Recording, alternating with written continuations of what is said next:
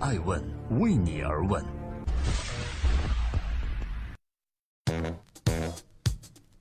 Hello，各位好，这里是爱问每日人物，我是爱成，每天评述风口浪尖人物的商业八卦。今天共同关注今年最好的毕业演讲，来自苹果 CEO，他竟敢调侃总统，说人为什么会比人工智能还可怕呢？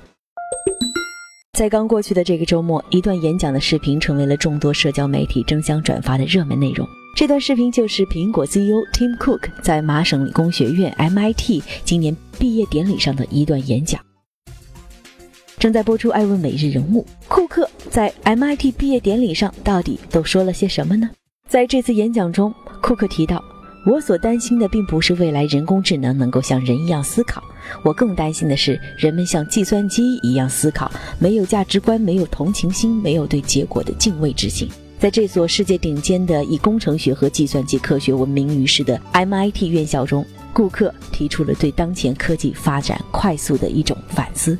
在人工智能越来越火的今天，很多人都不免开始担心起未来人工智能可能会大量代替人类的工作。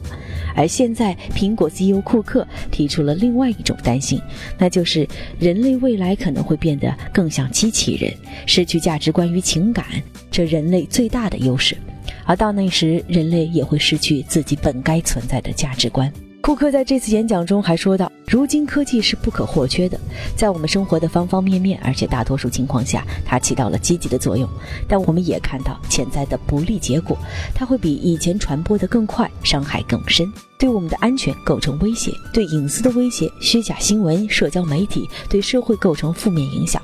有时，各种使我们联系更紧密的科技，却开始分割我们人类。”科技能实现伟大，但是他并没有意愿去实现伟大的事儿，他没有任何自我意识，这取决于我们自己。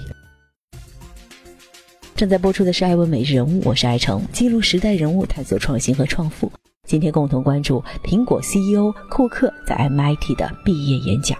在这次演讲中，库克多次提到了 Steve Jobs，史蒂夫·乔布斯。库克十分感激他。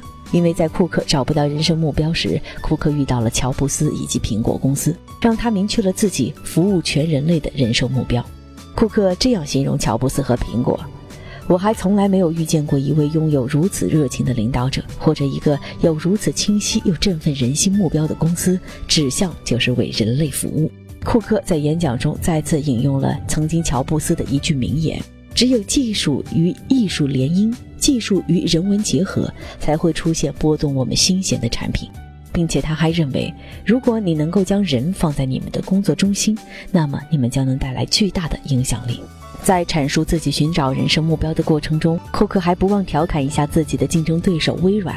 库克说，在自己感到迷茫、找不到人生目标，曾经试过去杜克大学读研寻求答案，也试过冥想，在宗教中寻找指引。还曾经读过伟大哲学家和作家的著作，甚至在年少轻狂的时还试验过 Windows 电脑。很显然，这些都是没有用的。另外，他一个重要的调侃就是美国总统特朗普。前几天，因为特朗普宣布退出巴黎协定，库克还公开站出来表达不满。而这一次演讲中，他又拿这位总统开玩笑了。他说，特朗普有一个习惯，就是喜欢在深夜发推特来表达自己对一些事情的看法。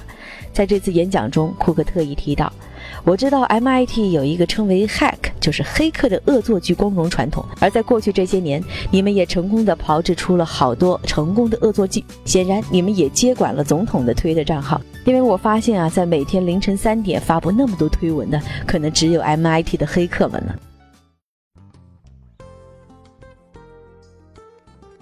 在今天爱问每日人物的最后，感谢各位的聆听和守候。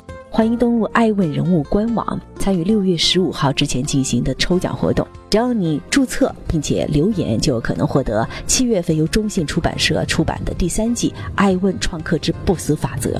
回到今天的主角库克。库克认为，人生最大的任务就是找到自己的目标和使命。他说：“乔布斯和苹果让我解放自身，投入到现在的工作，拥抱他们的使命，并将之变成我自己的使命。我时常在想，我该如何才能为人类更好的服务呢？这是人生中最重大的一个问题。当你朝一个比自己更大的目标努力时，你会找到意义和目的。所以，我希望 MIT 的同学们能够把这个问题从这里带走。你们。”将如何为人类服务。确实，爱问人物认为，有目标的人生就不再迷茫，就不会再为那些复杂的烦恼所牵绊。而人最大的目标就是服务全人类，这就是库克想要表达的中心思想。关于这次演讲的更多内容，欢迎点击下面的视频观看完整版。我是爱成爱问人物的创始人，爱问为你而问，让内容有态度，让数据有伦理，让技术有温度。每周一到周六晚上九点半，爱问每日人物；每周日上线爱成对话顶级大咖。最后提醒各位，记得登录爱问人物的官网，注册且留言，赢取我们的新书。爱问是我们看商业世界最真实的眼睛，记录时代人物，传播创新精神，探索创富法则。